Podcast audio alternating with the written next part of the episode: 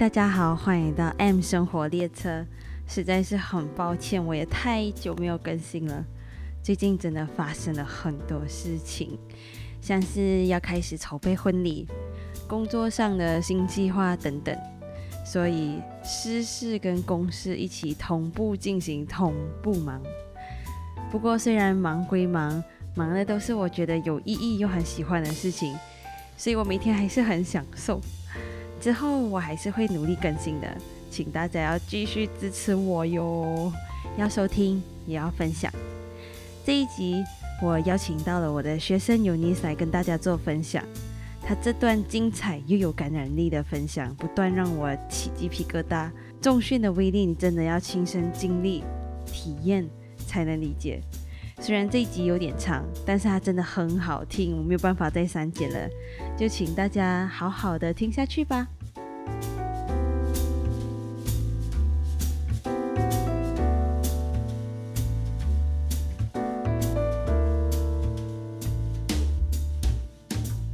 坐在我旁边这美美的这一位就是 Unis，我们一起欢迎 Unis。嗨，大家好，我是 Unis。我是 A 妈的这个呃一对一的这个中训的学生，现在也是他的团体课的学生。那么在更早之前呢，是他的空中瑜伽的学生。那我上他的课，应该算到今年应该有三年了吧？嗯。那我先来做个自我介绍。哇，很好哎！我今天，我今年不是今天，对不起，我今年四十一岁。那我本身呢是一个老师，嗯，我从十九岁开始就进入教育界，然后在我二十五岁以前，嗯，我就在一所政府学校教书，然后在那个时候呢就开始呃进行就是开始升升学，呃，就是在我们马来西亚的这个师训学院里面呢呃深造。那么到了我二十五岁的时候。那个时候我就开始忧郁症。那在那之前，我从很小的时候呢，我就有这个甲状腺低下的问题，所以我很长期呢都在服用药物。那在那期间，呃，我在服用药物的时候，我其实遇到最大最大的问题就是我常常会有晕眩的这个问题，然后也常常呢会晕倒。所以我曾经试过，就是在学校的周会，还有就是在学校的操场。甚至呢，跟朋友呢，呃，出门逛街的时候，在巴士站晕倒，被人家送到这个呃附近的这个诊疗所，然后遇到很好心的这个安迪，叫了这个计程车把我送回家。所以我从那个时候开始，我其实是很尽量避免和朋友们呢，就是在同一个空间里面做运动。或者就是呢，呃，工作，因为我知道我自己的这个身体状况，尤其是那个突然突如其来的这个晕眩，我自己很难控制的时候，我常常会为身边的人呢带来烦恼。那从那个时候开始，其实从十三、十四岁开始，我其实就是自己呢一直在进行我的这一个呃身体的检查，就是可能每几个月我就会自己去见我的这个呃家庭医生。那从那个时候一直看到我二十四岁还是二十五岁到这个医生呢，他退休为止。所以在这么多年里面呢，我除了这一个呃就是甲状腺低下的这个问题以外呢，我还有另外一个一直困扰到我三十几岁的问题，呃，就是我的这个脊椎。小的时候曾经从这个楼上呢掉滑下来两次，就是从楼梯滚下来。那么从那个时候开始就落下了一个毛病，就是我的这个脊椎。呃，常常会很痛，尤其是半夜的时候，我不能够睡不着，因为那个脊椎太痛了。我就会用手把手塞在我的背背后，然后撑着我自己这样睡。那么当时候就这样子的情况，一直到我十多岁的时候，我的母亲才发现到原来我有这个问题。那她有很，所以他都不知道，她不知道，因为我很忍痛，所以我都没有讲。然后最糟糕的是，我以为每一个人都是会这样痛的，我觉得这是正常的，所以我一直都没有讲。直到十几岁的时候，可能那。那时候刚又加上那个甲状腺低下的这个问题，每天都处在一个很晕眩的这个状态。早上要起床去读书是一件非常辛苦的事情。然后我的母亲就开始带我去看中医，针灸啊、推拿什么的之类都做了很多，情况时好时坏。后来呢，他就开始呢就盯那个木板的床给我，所以我有五年的时间，中学我有五年的时间呢，都是睡在木板床。刚开始睡的时候，就好像那种榻榻米这样子的，比较矮的，嗯，然后上面就是铺那种呃 PVC 的草席。我觉得那个我妈妈这样做的这个决定呢，那一个生活上的这个改变，其实帮助我很多。至少我半夜不会痛到醒来，然后后来就再大一点，大概是十七岁的时候，就要求我妈妈能不能 upgrade 一下我的床。我的妈妈就真的帮我 upgrade 我的床，加高我的床就变高，然后变小一点，然后呢就有铺上这个呃纸皮，然后再放一张很美的红色的这一个床单，看起来就比较不一样。但是最起码我晚上能够睡觉了，虽然那个疼痛都还是存在。然后我这样子的情况就一直到我。我二十五岁的时候开始有呃遭医医那时候医生的这一个呃 diagnose 呢是说我 paranoid 就是我躁郁，然后所以一直晚上都没有办法睡觉，然后很焦虑，然后整个人其实是暴瘦啦，很瘦啊，到瘦到是不是三十八公斤罢了，而且是在非常短的时间以内，所以当时候我就呃好好的。跟我的学校的上司、跟我的校长沟通了以后，他们是建议我说，可能你可以先休息，但是他们很希望就是我能够再带回去学校教书，所以他们没有让我，他们不批准我的这个辞职。可是，在休息的那段期间里面，我发现到其实我很大的压力是来自于工作。来自于工作，然后其实，在那那个期间呢，我一直都没有运动，因为运动是我在生活里面我非常非常避免的事情，因为那个晕是我没有办法控制，然后呃就会这样子突然倒下去的那个那种感觉，是我非常害怕的，因为我经历太多太多次了。太多次我就很很害怕，所以那个时候呃就开始跟要学校要求休息的时候，我还在见我的家庭医生。那我的家庭医生当时候就开了这个呃镇定剂给我，然后也开了这个抗呃就是 depression 的这个药给我。但是医生很清楚的告诉我说，你的这个情况就是太 complicated 了，因为还包括了那个甲状腺低下的这个问题。我可是因为你还很年轻，我不希望就是说你。被这个药物控制，我只会给你呢一个一个很短期的这个药物。那吃完了以后呢，我希望你可以自己帮助你自己。那我就问这个医生，我可以怎么做？我不知道我可以怎么做，因为就是这种情况一发生的时候，我可以很多天都没有睡觉，但是我不知道我自己在做什么。所以其实情况是有点危险的，因为常常半夜会跑出去。所以医生说，你觉得你做什么事情开心？你觉得你做什么事情快乐？那你就去做。还有可以的话，你就去做运动。所以做运动这个 option 的时候，在当时候呢，我是把它放在最后的。所以到我呃，就是呃二十五岁，医生跟我说，我我觉得你要靠你自己，因为我不可能一直这样子给你药物吃。所以那个时候我开始就在盘算了，我应该要怎么做。当这个药物用完的时候，然后当下我就做了一个我自己觉得很聪明的一个，就是找到了一个 solution，我把所有的药全部熬成一半。就是慢慢吃，对我慢慢吃。一本来每天要吃的药，我可能就今天我吃安眠药，然后明天我吃镇定剂，就这样子半颗半颗，很省着的这样吃。然后后来药物真的用完的时候呢，我就开始开始有点焦虑了咯，怎么办？但是当当时候的情况是我可以可以入睡了啦，只是体重那时候还没有恢复，还没有恢复。然后我就开始就是去进行一些我自己觉得说我可我我会开心的事情。那时候我就开始发现到彩色，就是涂颜色的是涂颜色这一个过程，呃，是我很喜欢的，因为我那时候已经开始没有在学校教书了，然后我跟学校就是。就是正正式式的辞职以后，那我手上就还有留了留着很多以前教书的时候留下的教材，所以睡不着的时候，我就是会随便拿一些对颜色笔什么的就乱写乱涂。然后我还有再去见我的医生，然后医生问我情况怎么样。当时候呢，医生呢他只开一种药物给我，就是呃我吃那个就是甲状腺低下的那个药物。那我就告诉医生说，我觉得我开始踩颜色。开始采颜色的时候，我那个那个心悸的那个感觉，就是说有恢复，有有比较心跳正常，不会像之前一直心跳很快。医生说你做这件事情你觉得很放松，那么你就去做。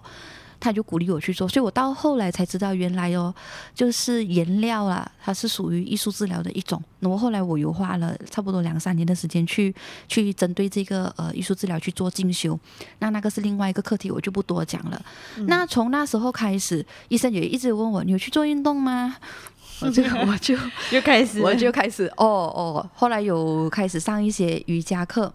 可是那感觉不好，就是那个氛围让我心跳很快。因为遇到的老师可能没有，就是还没有遇到我适合我的老师，就是为了教而教，然后整个呃环境都都不是很适合我，所以我就一直没有再继续去做这个呃运动运动。所以，然后当时候我已经开始，因为我已经离开学校了，然后在那休息期间的时候，我就开始呃成立我自己的这一个教室。那当时候呢，因为我本身是个。老师，然后我一直都在这个教育这一个行业里面，所以我就为了我还是要生活啊，那我就开了补习班，开了补习班就花很多时间在我的补习班。可是后来其他的问题又产生了，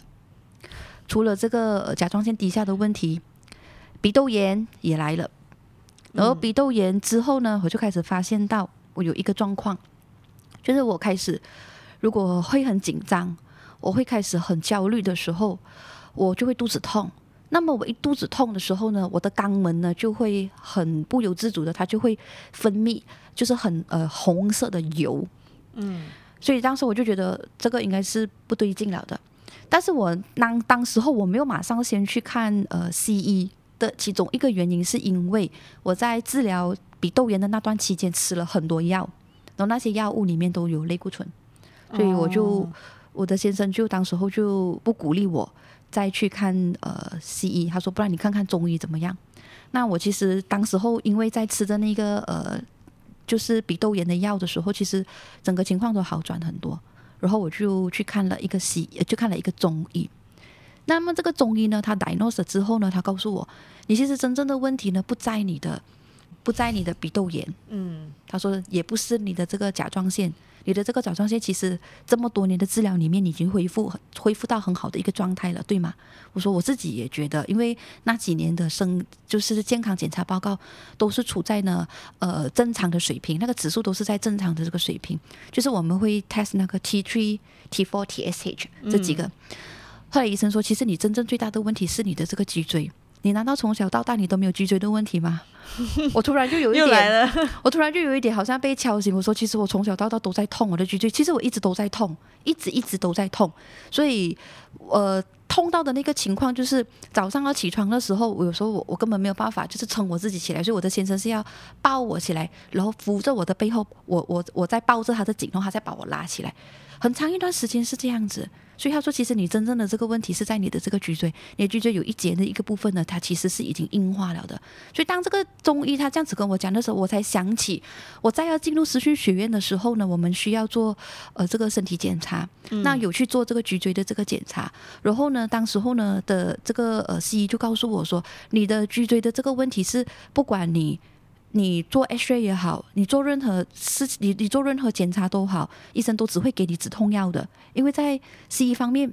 没有什么方法可以帮助得到你。如果你觉得你做运动可以帮助到你，做瑜伽可以帮助得到你，舒缓这个疼痛，那你去做。如果你觉得针灸可以帮助到，那么你就去做。我还是第一次遇到有劝病人去看中医的 西医，我还是第一次遇到哎。后来那时候我就当这个中医这样子跟我讲的时候，我才有点恍然大悟，对。我才想回去，我到底痛了多久？我从我大概十岁开始这样子痛，但我遇到那个医生的时候，我已经三十岁了。嗯，前后多少年？后来从那个时候开始，我才真真实实的去正视这一个呢背后的问题，脊椎的这个问题，然后开始进行呃这一个呃就是针灸啊、推拿，前后还有药物的这个治疗，前后用了三年的时间，三年好长哦，每一个月最少五百块。然后药也吃了很多，当然有改善很多啦，有改善很多。当然会进入会进入中训，会开始中训。这个又是呃，我也比较清醒，更加清醒了之后，知道未来的生活要什么的时候，开始做出的一个决定。为什么你会呃，你有没有想过，有可能你的身体问题是跟你的情绪有关系？有有很大的关系，因为我的工作，我的工作。一直都是在围绕着在学生。那我的工作，我的工作对，我的服务的这个对象年龄层很广。我在就是二零零六年开始我的补习班之后，我以前我在学校教书的时候，我服务的对象其实基本上是低年段的孩子，就是我都是教呃七岁到七岁、八岁、九岁的孩子，就是一年级到三年级。嗯，那可能高年段的孩子的话，只是教舞蹈的时候会会碰到他们。那么当我进入，就是我开始成立我自己的教室的时候。我其实也很清楚知道为什么我我我要开始我自己的教室。我希望就是说我能够帮助孩子们呢，就是说去找到他们的这一个呃满满足他们的这个需要。因为每一个孩子他在学习方面他的需要不同，有些孩子他是真的是需要学术上的这个引导，有些孩子呢他可能并不是他的学习的这个能力，那么可能是因为家庭的问题，有些可能是表达，有些可能是社交，那么有些可能因为现在有些孩子他们有这个发展障碍，那每一个孩子他的这个需要都不同。所以，当我开始成立自己的教室的时候，我发现说我有这个能力可以帮助这些孩子。那我服务的对象的年龄层就越来越广，从五岁、六岁开始，慢慢呢，在十年里面扩扩大到十八、十八，对，扩大到十八岁。但是这个慢慢会扩大到十八岁，这个过程就是一眼望去的时候，你可能会觉得哇，你工作好忙哦。你要对七岁的孩子，你要对十七岁的孩子。可是从二零零六年开始，一直到今年二零二二年这段期间，我们从补习班转型进入这个生活教室、这个生活素养教室的时候，我发现到那个那一个影响，其实。最大的那个影响其实是我自己，因为从这些孩子的身上呢，我很清楚的可以看得到，就是我们身为一个成人，不只是一个老师，不只是父母，这一点我是要强调，因为有很多的父母，他们其实是为了自己的孩子而去尝试改变自己，但是在就是说，在我们的这个周遭，其实其实还有很多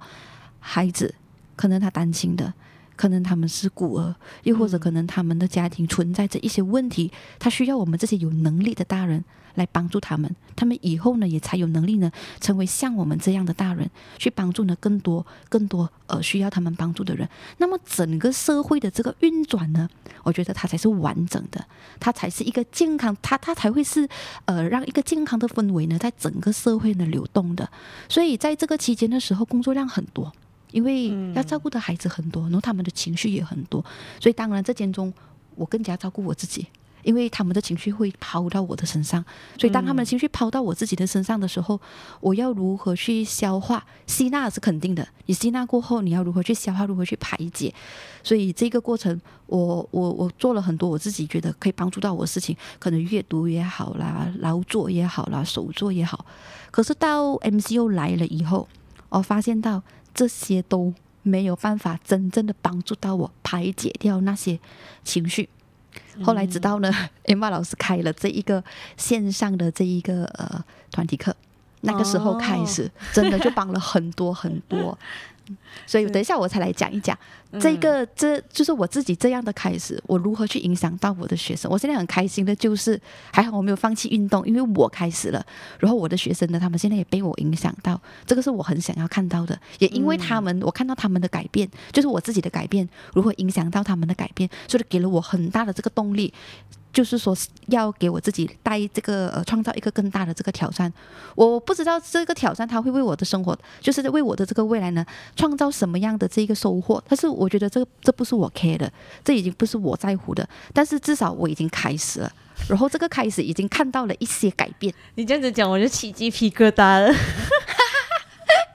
所以这个 这个感人，这个教育的这个东西，它是一个很个人的，所以每一个人都可以做老师，每一个人都可以做老师。但是我们要成为一个怎么样的一个老师？然后我们的这个信念在哪里？我们的这个教育的这个核心会不会因为我们？我们所遭遇到的事情，或者就是呢，我们呃年龄的改变，或者我们的这个环改呃生活的这个改变而有所不同。因为我们很很多人在这样子的这一个领域里面，任何的领域也好，不管是教育还是任何的领域都好，我们很容易就被这个环境的压力呢冲刷掉呢我们本来的那个信念，我们原本踏入这一行的这个这个呃这个想法或者是这个目标。但是我很庆幸的是。我是越来越清醒，尤其是因为运动之后，它给了我好像就好像每一天给了我很多的这个维他命，然后我一直现在的情况就是呃脑筋很清醒。我我这个是我最近很大的发现，我跟他学生对话的时候，我可以更有耐心。然后可以很清很清楚的表达我的想法，然后再帮他们呢整理他们的这个这一个想法或者要表达的这个内容，所以我们之间的那个沟通呢，就是说要产生的这个效应呢，就会越来越好。嗯，啊，这是最近发现到的。我我不知道，我不知道别人运动是会不会有这样子的这个发现。我其实有针对我自己的这个观察哦，跟我的一个朋友，跟我的一个就是已经呃做运动很久的一个朋友呢，就是跟他沟通、跟他了解的时候，他说其实他也是这样。真的，嗯，他说他也是，他说那种爆发力是，他说很神奇的，对不对？我说对，对，那种爆发力是我我真的不懂要用什么话来表达的那一种。他说他自己本身也是，为什么他我会跟我这个朋友表，我会跟我这个朋友聊到这个话题，因为他是唯一一个能够了解我甲状腺低下的时候。的那个痛苦的朋友，因为我们从小就是好朋友，从六岁开始我们就是同学，一直到现在我们四十一岁。然后我甲状腺低下，他甲状腺亢进，原来你们有共同点。对，然后现在他因为他的他的情况就是他在不久前就是呃就是动了一个手术，拿掉了他的这个甲状腺，两边都拿掉了，所以他现在服用的药物是我以前吃的药物。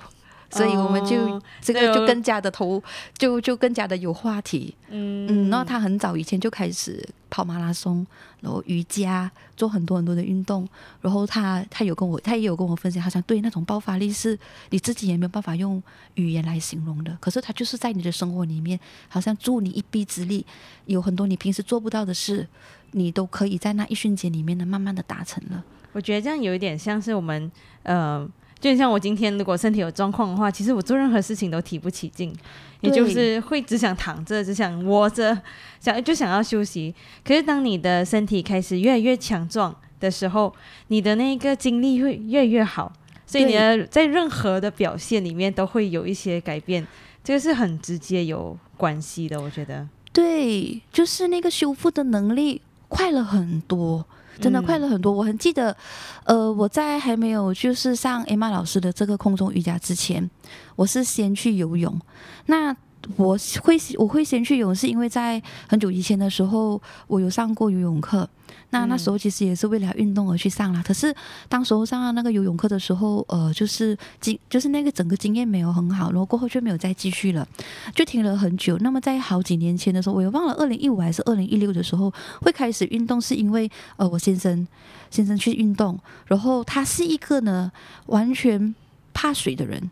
然后他不游泳的，他什么运动都不做的，他就是打球而已。那我看到他。真的从一个怕水的人到可以在水里面呢，好像一条鱼一样，那么的开心，那么的自在的时候，我就跟他讲说，不然我跟你一起去游，那就去找了他的教练开始游泳的时候，就在那一个期间就发现到，哇，自己的体力真的是会不会越来越糟糕？因为开始有年纪了。如果当天我早上八点游泳，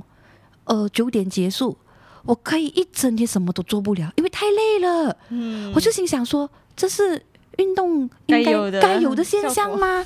难道我为了运动我就一整天什么都不用做吗？这不是我想要的。那当我在游泳方面开始就是呃越来越来越熟悉的时候呢，我就开始跟随我的姐姐她们去上艾娜老师艾玛老师的这一个空中瑜伽。哇！那个时候我还记得你第一次来上课的那个样子，翻天覆地啊！我觉得整个地球好像经历了一场大灾难一样啊！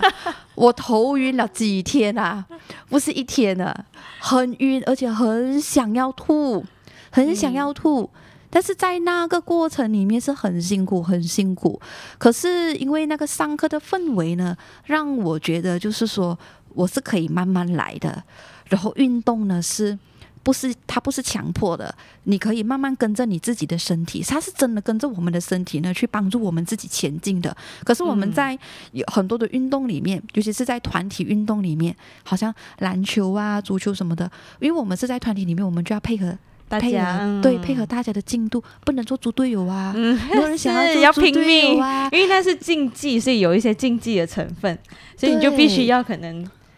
逼自己去到那个最极限，然后表现最好的自己，这样子。对，所以我那时候就想说，哇，这个空中瑜伽，我一定要花一点心思，我一定要花给自己一些鼓励，慢慢的去呃去调整，然后慢慢的让自己呢可以更好的让自己的身体呢呃就是说有更好的这个舒展。那是我当时候呢定下的一个很短很短很小的一个目标。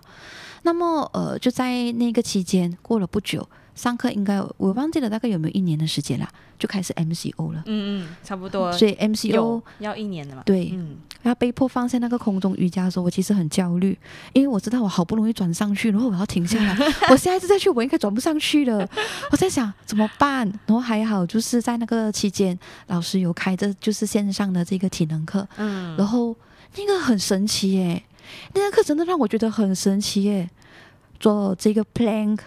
然后就是很简单的 cobra floor cobra，然后那个 squat lunges 看起来都是我们日常生活中很简单的一些动作，可是很神奇的就是，哎，为什么我的裤子越来越松？我的衣服哎，为什么这么容易头就可以套进去了？嗯，我就开始觉得，我就告诉我跟我的姐姐讲，为什么我会瘦掉的啊？可是，在那期间里面减肥哦，他从来都做运动啊。呃，我我做运动这件事情从来都不是为了减肥，这个是我要很坦白的讲，我从来都不是为了减肥，然后我去做运动。因为有比减肥更重要的事情。对，因为那个疼痛啊，对，不是头痛就是脚痛，不然就是一堆痛，然后一堆痛，然后就。根本没有闲暇的时间去想减肥这件事情，虽然会有时候还会偶尔看到自己的肚腩的时候，就觉得 哎呀要少吃一点了，呃，然后好啦好啦，一年一定要做一次断食啦，要做排毒什么的，这个我会做。当然是当后当时候也是，其实也是为了健康，因为很怕那个健康报告出来的时候不美，那个指数对那个指数那些都不美，其实当时会有害怕，所以开始看到这样子的这个这个改变的时候，哇！才发现到原来我自己可以做，但当然在线上的课的时候，因为老师常常看到我，哎，Unis。你头晕了的话，你就休息一下。但是这是真的哦，每一次呢，一下播的时候呢，那个 Zoom 一关，躺在那边，我整个头都是发麻的，真的，这个情况差不多持续有好几个月的时间，都是麻痹的。然后可是情况有开始好转，有慢慢的开始好转。然后到 M M C U 马来西亚逐步开放的时候，我们可以回去上这个空中瑜伽的时候，另外一个问题来了，我的这个手腕。就是有一个肿囊，就是我们呃在在医学里面这个肿囊叫做 ganglion cyst，它其实已经有好几年，但是这个时候这一个 cyst 呢，它好像呃苏醒了，它开始影响到我的日常生活，尤其是做这个呃空中瑜伽的时候，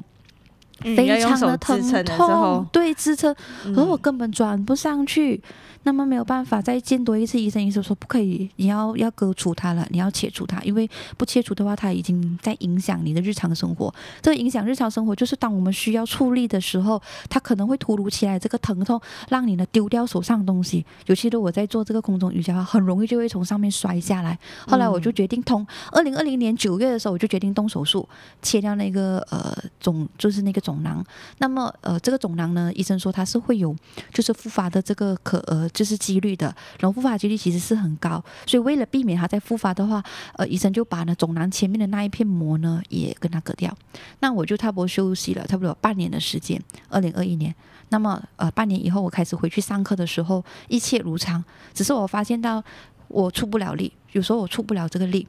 然后呃再加上那时候开始有做这个线上运动的时候，我就跟我自己讲说，不然去试试看。呃，我姐姐他们在上的这一个呢，呃，激励训练，就是所谓的重训。嗯，讲到重训这个东西，尤其是现在我看到我自己做 deadlift，拿那个 trap bar，这是我一辈子都没有想过，我会去动那个，尤其是那个 dumbbell，我会觉得它是一个呢非常神圣的东西，非常呢令人敬畏的东西，从来都没有想过我会去动它的。从来从来都没有想过，所以当我开始发现到我自己的体力越来越好的时候，我就告诉我姐姐说：“我想要试试看这个肌力训练。”我其实那时候我还不懂什么是肌力训练的，我根本不知道的，我不知道肌力训练它在我的生活里面可以产生什么大的这个效应。我只知道说，我想要让我自己更加的有精神，我希望我自己呢可以就是把呃这一个运动呢当成了像吃饭、睡觉。这么简单、这么日常的一个工一个东西，就是让它就是在我的生活里面就这么简单，不会因为它是我的爱好，我不希望因为它是我的爱好，所以我才去做。因为爱好我们总有一天也是会丢掉的。有些人我们可能会随着年龄的增长，就把那个爱好放下，可能因为生活的一些压力，呃，尤其经济的压力，因为我们就放下。我不希望他是这样的，所以我斟酌了以后，觉得说我我想要就是对把这笔钱投资在我自己身上，看看我能不能够有什么突破。嗯，那我想我现在想问你，现在还有这些问题吗？没有了，我告诉你没有了。尤其是在呃中训之后，就是开始，就是我记得我中训应该是在今年过年吧？嗯，是吗？是今年过年，今年过年我开始，对，就是年头啦，年头那时候开始。刚刚开始的时候，我我已经做好兴趣，因为我两个姐姐已经上 M R 的课。有今年第三年了，嗯，所以从他们的身上，我看到我姐姐有很大很大的改变，因为呃，他们也不是那种从小就是就是那种运动健将，他们也不是这样的人，我们家里的人都不是。可是我看到他们的生活有很大的这个转变，就是我发现他们精神非常好，但是他们生活非常的，他们非他们生活其实非常的忙碌，早上呢五点多就要起来准备孩子上学，送完了一个回来又要再上多送另外一个去上学，然后有忙不完的工作要处理。除了自己的孩子要照顾，还有家里长辈要照顾，然后还要工作，就是一堆琐碎的事情。三百一年三百六十五天都在忙的那一种，到底那个精力从哪里来？这是我很好奇的。那我开始在上了 Emma 的这个课之后呢，刚刚开始身体酸痛是，这是肯定有的。可是我发现到呢，呃，就是在一两个月，其实在一个月以内，我就就很快的就发现到我自己修复的能力。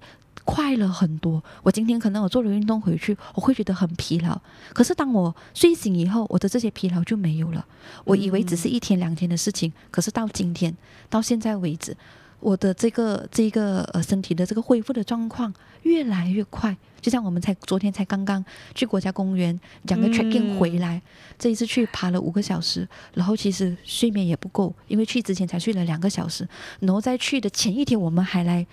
还来做 self training，真的还来运动。哎妈，设下来那个课课表，又把 又又这个 verb 来又什么的，对，蓝卷。所以当天去的时候，在那个过程当中是会觉得酸痛，可是睡醒了以后，今天已经很精神了，已经那种酸痛的感觉已经没有了。这个就是我很想要的，很快的就可以恢复日常，很快的就可以恢复日常。但是当然，前提就是我们的这一个运动的这个习惯要就是要持续啦，要 consistent 啦，不要半途而废。啊，这个就是要给自己的一个一个 commitment 咯。是，其实刚刚我没有讲到的一段是为什么我会想要呃开始邀请学生来做分享，是因为我的学生其实就跟大家一样，就跟每个人一样有自己的生活、自己的工作，或者像尤尼这样子，有一些身体上面他从小就有很多健康问题，嗯，可是当他们到今天还是一样可以来坚持训练，甚至还开始影响身边人一起开始加入。训练的这个行列，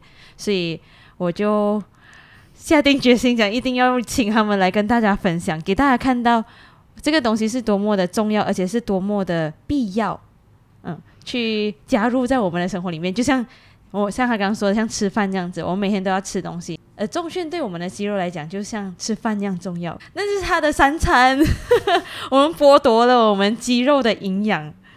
对对，然后我们只享受在躺在床上的那一种舒适，那短暂的舒适，然后也不希望就是说运动只是为了打卡，嗯，然后运动只是为了 呃跟风。那么在这之前，其实，在就是中训之前的时候，其实我游泳也很长一段时间了。那么也因为 MCU 的关系哦，泳池不能开，所以我的教练其实也一段时间没有见到我了。那么在马来西亚，就是说呃开始开放八十八天之后，开始可以回去游泳的时候，我的健我的游泳教练他很惊讶。他看到我的时候，他问我：“Unis，你这段期间你做了什么？你以前你的左脚是完全使不出力的，你现在游泳好像那个开那个摩托这样子，哒哒哒哒哒上马达。而且他很惊讶的就是，以前如果游二十五米的话，游十圈对我来讲已经是极限了。我现在二十五米我可以游到四十圈。哦，然后呃，那个过程对我自己来讲。”呃，是很舒服的一个状态。他发现到我的气，就是说比之前呢好很多。然后我记得我当时候我没有告诉他说我去我去中训，我没有告诉他。然后后来他有他就问我说你有去做那个训练？我说有。然后他那天他就有跟我分享，他说你们在中训里面就是有学到的一些技巧是我们我没有办法帮我们不会的。他讲说我就问他，那你有发现到我我在做了这个运动的时候，我在在中训之后，你有没有发现到说他呃在我游泳方面有帮助到我？他说有有发现到，他说真的是很不错，所以我觉得他是互补的。嗯，每一项运动它都是互补的，我说也不要不要不要让自己去抗拒任何的这个运动。以前我会这样子觉得，哎呀，我不行的，我做不到的。那也我自己这样子的这个改变呢，就是在去年 MCU 的时候开始线上的这个运动的时候，我也开始去慢慢去影响我的学生，因为我带很多的中学生。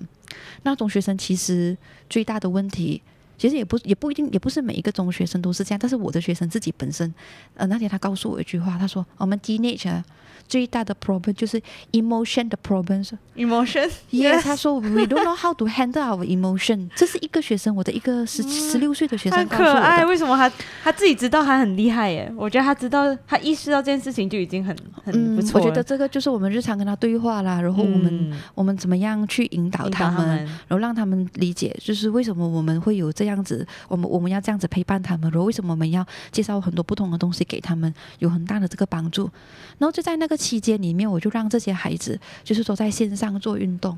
那呃，我我就在那期间里面，我们先不去先不去说我们的姿势到底有多正确，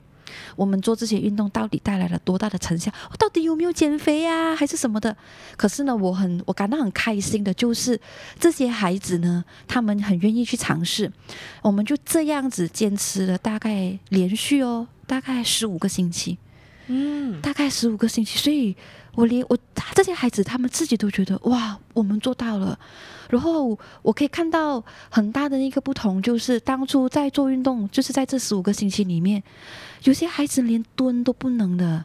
十三岁的孩子，男生哦，你叫他蹲啊，半蹲啊，往下蹲一点点，他都不行。可是呢，这一次呢，他跟我跟着我们，就是昨天这两天去爬山，他们可以走五五个小时的路。嗯，几个孩子都是这样，我觉得这个就是我感到很很很欣慰。然后至少说，我们给了他这个 input，我们给了他这样子的一个开始。就算有一天他已经离开我们的身边，他努力去生活，他去升学都好，在他的生活里面，他永远都会保留一个时间给运动。嗯啊，这个是我很希望，是身为一个老师，我希望就是说，我们能够影响到他们那么一点点也好是。啊。其实最近我也是很想要，像上一集就讲到呃教育跟运动的关系，嗯嗯，我的上一集，可是呃很多时候还是很多人不知道，还有很多老师不懂。我想要给老师们一些嗯、训练，给老师们知道原来训练这么重要，因为他们是最直接影响孩子的人。对，嗯而且他们的工作也很繁忙。那么工作很繁忙的时候，其实就像我其实，在做这个中训的时候，我不知道其他人做中训有没有这样子的感觉啦。但是我觉得中训它帮助我呢，很好的排除我我的就是一些杂念的，还有压力的那个过程，其实就是在我吸气跟吐气的那一瞬间。因为你整个注意力，你真的是要放在那个当下，就好像我们在做 plan 的时候，度秒如年呐、真的是度秒如年呐、那六十秒啊，你没有没有这个就是什么杂念，都是多余的，真的，你不会再去想其他的事情对，什么压力都是多余的。我们在没有办法想。对，我们在在做 that lift 的时候啊，在做那个 barbell squat 的时候啊，那个重量在你肩上，你还敢胡思乱想啊？你一个胡思乱想就压扁你自己，就等着受伤。真的、哎不能让自己受伤，就不要胡思乱想啊！嗯所以这个部分真的是，所以我我现在都常常，如果在工作方面呢，有时候因为我们要应付很多家长，应付很多孩子，嗯五十个孩子就五十个家庭。都要我们去应付。嗯那这个过程的时候，我我我我通常有一些这样子的这个烦恼的时候，或者有这样子的这个压力的时候，我来来练习来做训练的时候呢，在那个当下的时候，我都会跟我自己讲，那些都是浮云，那些都是云烟，很快就过去了。真的把注意力放回当下，当下嗯过好了，你的当下抓住了什么问题，它都不是问题。真的，但是最大的问题就是你停下来，我现在我觉得我自己，我我我我就是在中训之后，我觉得呃什么问题它都已经不是问题，所以我最近也常常跟我的学生讲，可以解决的问题它就不是问题，但是最大的问题就是你什么都不做。嗯，啊，你没有开始去对对对，给我很大很大的很大很大的这个醒觉。嗯，很好，我觉得呃每一次训练都像是跟自己的对话，没有你没有办法再去呃想其他的东西，就一定要很专注在当下，这样子你的。训练才会有成效，然后才会安全。除此之外，在像我们情绪上面，嗯，锻炼我们的意志力，然后锻炼我们的那个耐心。我觉得这些这全方面的帮助，不是我们要很浮夸的跟你讲他有多好。然后我是为了要呃要赚你的钱还是什么？其实不是的。我今天你只要在你周围，你觉得很适合你的一个环境，你去上那个课。我们都很鼓励，都很支持，只要你开始肯去尝试这样子的新东西。对对，然后艾玛曾经问过我一个问题，就是呃，什么原因我要去开始运动？除了刚才我讲到的，就是为了自己的健康以外，当然还有一个就是工作需要咯。因为我们带着孩子，他们很多情绪，尤其 MCO 之后，每一个孩子哦，都好像变成傀儡一样，好像变成那个木偶。你叫他一，他不知道一接下去就是二。我觉得这是一个，就是呃，网课所带来的一个很大很大的冲击。不是家长没有发现到，也不是说家长他不要做什么，家长已经有他们很大的这个生活的这个呃压力，他们有他们的工作，所以在这个这个过程当中，为什么我们虽然在上网课的时候，我们都还是要安排运动给他们，安排运动的时间，不管是团体的也好啊，还是个人的也好啊，然后在这期间里面，我们也有邀请过 A 曼呢帮我们在线上带领我们的这个学生，然后，所以我一最因为这个工作的这个需要，我希望就是说孩子们有这个健康的这个身体。因为我我的心里面哦，从我以前开始教书，一个前辈他跟我讲过一句话，这其实很久很久很久了，一直到今天我教书，今年是进入第二十二年，我一直把这句话呢放在我的心里的正中央。教育是什么？教就是为了不用教。嗯，啊，我们教就是教就是为了不用教，所以 Emma 开这个团体课的时候。我说他正中我的下怀，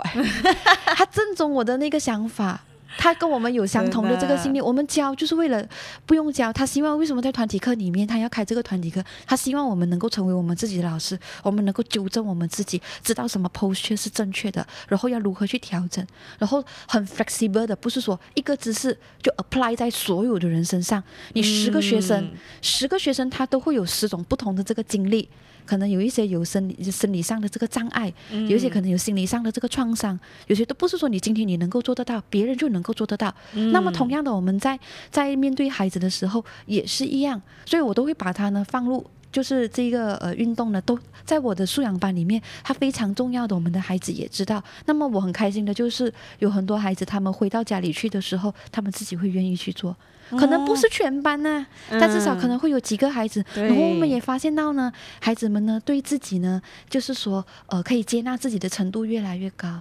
嗯。是不会一直嫌弃自己，或者是太自卑。对对对，然后我们也发现到，哎，只是可能一个很简单的动作，一个跳跃的动作，跳这个 trampoline，可能这个孩子他只能够做一百下，可是他会慢慢的告诉我说，老师，我现在想要 try 三百，老师我想要 try 五百，老师我想要 try，想要试试看。他们从这里找到成就感，觉得自己做的是他知道他自己是能够做到这个自我接纳的这一个历程，没有人能够帮助他。只有他自己能够帮助自己，因为我们自己经历过，我们知道那种感受，那种感受，那种过程啊，你达到时那种 shock 的那种感觉，真的是 shock，对那种 shock 的感觉。好，今天的分享非常的重要哎，我还想问你，接下来有没有什么目标想要达成的？接下来的这个目标就是希望像我所讲的，我希望他可以，呃，就是做运动这件事情，在我的生活里面越来越自然。就是像呼吸一样那么重要，然后呢，这个这样子的这个生活习惯呢，可以一直呢，就是带到我呃退休，带到我年老的这个生活去。因为做开现在开始做这个肌力训练，其实也是为了以后退休的生活，让自己有能力不需要依赖别人，不要因为呢一个简单的起身动作啊，就要躺在床上两三个月的那种，还要老公抱你起来。对，这这这些事情我在年轻的时候经历，所以我常常会觉得很好笑，就是。我现在才来经历年轻的时候应该经历的生活，真的，我就觉得哎，但是也至少我开始了，嗯，还好我开始逆转了。我觉得你是直接逆转。这个呃，让自己的这一个退休之后的生活，进入乐龄人士的时候的这个生活，可以是很自由、很自在，不管是在生理上或者是心理上，都不依赖旁边的人，不给身边的人带来困扰，是我最大最大的这个目标。所以维持这个健康啦。然后还有第二，就是希望我们以身作则，可以影响身边的这些孩子。我不期望就是说我这样做，我能够影响到。我们身边的呃这些学生的家长，因为学生的家长他们有他们的生活需要去需要去烦恼，那我们把我们的注意力就放在孩子，因为我们和孩子的时间很长啊，然后和孩子跟我们跟孩子的时间也比较久，所以就是把这个注意力呢放在这些孩子身上。只要你肯运动，任何运动都好，游泳也好，任何运动都好，只要你不坐在原地一直在打 game 或者呢很被动的。我可以愿意给自己这个尝试机会，我觉得就够了。所以我的目标很小而已，不是很小啊。我觉得虽然看起来好像很小，其实是很伟大的一个目标，而且是这个社会，然后每一个人都很需要需要的一个东西。嗯，好，最后有想要跟大家说的话吗？嗯，我想要告诉大家，就是运动这件事情呢，呃，它其实没有非常非常的难。他没有非常非常的这么艰辛，虽然可能这个过程当中我们要经历很多的痛苦，就是肌肉酸痛啊，然后像我先生这样子啊，做一次运动啊，就三天全身痛啊，但是他呃现在他还是很会会，就是说看到那个运动如何帮助他，愿意去做。就给自己一点机会啦，给自己一些一些时间呢，慢慢的去做任何运动都好。当然，我们今天还是希望，就是为了呃退休后的自己的话啦，可以开始激励训练，当然是最好的。我因为我知道有些人可能也跟过去的我一样。